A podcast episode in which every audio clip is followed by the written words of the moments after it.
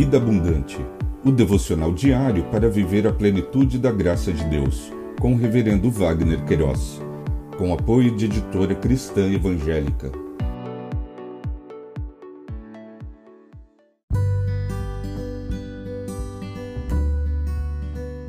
Olá!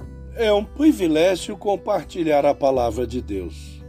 O nosso tema hoje é os relacionamentos dos cristãos com o Pai Celeste. Lições aprendidas. Em Mateus capítulo 7, versos de 7 a 11, lemos: Peçam e lhes será dado, busquem e acharão, batam e a porta será aberta para vocês. Pois todo o que pede recebe, o que busca encontra, e a quem bate, a porta será aberta. Ou quem de vocês, se o filho pedir pão, lhe dará uma pedra? Ou se pedir um peixe, lhe dará uma cobra? Ora, se vocês são maus, sabem dar coisas boas aos seus filhos, quanto mais o Pai de vocês, que está nos céus, dará coisas boas aos que lhe pedirem. Lição e aprendizado. Conforme o dicionário online de português disse-o, lição, norma de proceder que se adquire por experiência, pela vivência, ensinamento. Aprendizado, ação, processo, efeito ou consequência de aprender, aprendizagem.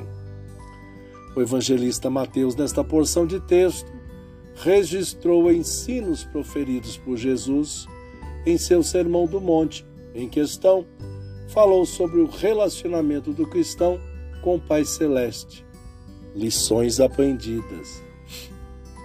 Stott comentou: a oração parece ser uma coisa muito simples quando Jesus fala sobre ela. Simplesmente pedi, buscai, batei. Em qualquer caso, receberemos a resposta. Não obstante, é uma simplicidade ilusória. Há muito mais coisa por detrás dela. Primeiro, a oração pressupõe conhecimento, considerando que Deus só concede dádivas de acordo com a sua vontade.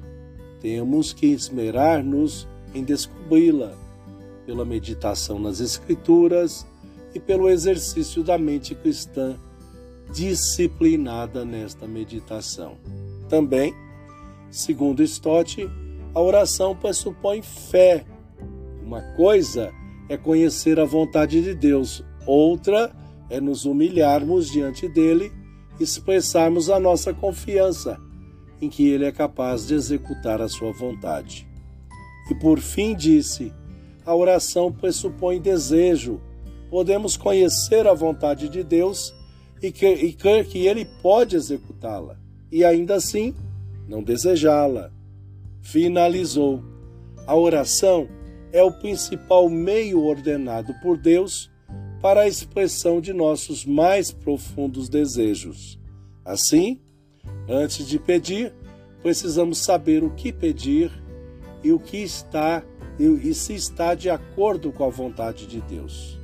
Temos de crer que Deus pode concedê-lo e precisamos genuinamente desejar recebê-lo. Então as graciosas promessas de Jesus se realizarão. Pensamento para o dia. Obrigado, Jesus, porque podemos expressar os nossos desejos em oração. Deus te abençoe.